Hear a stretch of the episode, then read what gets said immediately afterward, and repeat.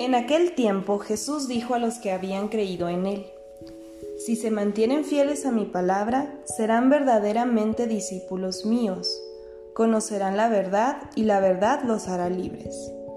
Ellos replicaron, Somos hijos de Abraham y nunca hemos sido esclavos de nadie. ¿Cómo dices tú, serán libres?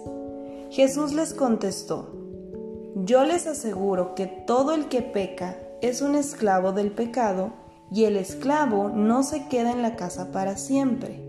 El Hijo sí se queda para siempre. Si el Hijo les da la libertad, serán realmente libres.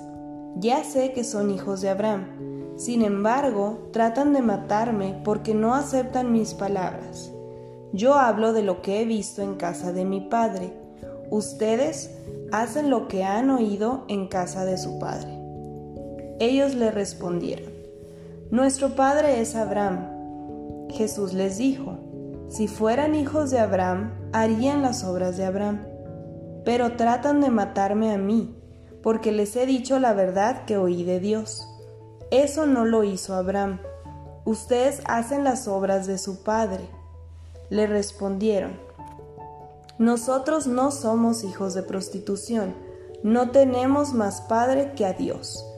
Jesús les dijo entonces, Si Dios fuera su padre, me amarían a mí, porque yo salí de Dios y vengo de Dios.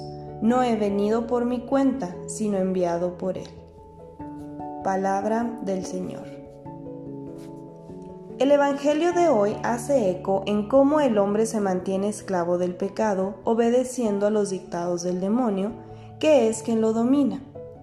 Cuando Jesús expresa, el esclavo no se queda en casa para siempre, mientras el Hijo se queda para siempre, está haciendo alusión al relato contenido en el Génesis, donde se enuncia, los hijos de Abraham pueden ser esclavos, y en razón de ello, verse privados de la herencia prometida por Dios. San Pablo hace alusión a este mismo texto en la carta a los Gálatas. Estos diferentes pasajes bíblicos buscan hacernos entender cómo el pecado nos mantendrá en cautiverio, privándonos de la libertad que nos debe dar la gracia derramada abundantemente sobre todos. Si permanecemos fieles a Dios, esta gracia siempre se mantendrá porque el odiar a Jesús automáticamente se odia al Padre. En la primera lectura, el ejemplo que nos da la fe de Cedrac, Mesac y Abednego es simplemente edificante. Un ejemplo claro de llevar la fe y el amor a Dios al extremo, tal vez como sucede en muchos cuentos o películas. En el último momento sucede algo que salvará la situación y los liberará del horrible desenlace que parece avecinarse. La historia quiere mostrarnos cómo el verdadero amor a Dios puede llevarnos a momentos límite en lo que más que a poner a prueba, nuestra fe es la confianza en el actuar de Dios, quien tarde o temprano acudirá en ayuda de quien le ha mostrado fidelidad y entrega.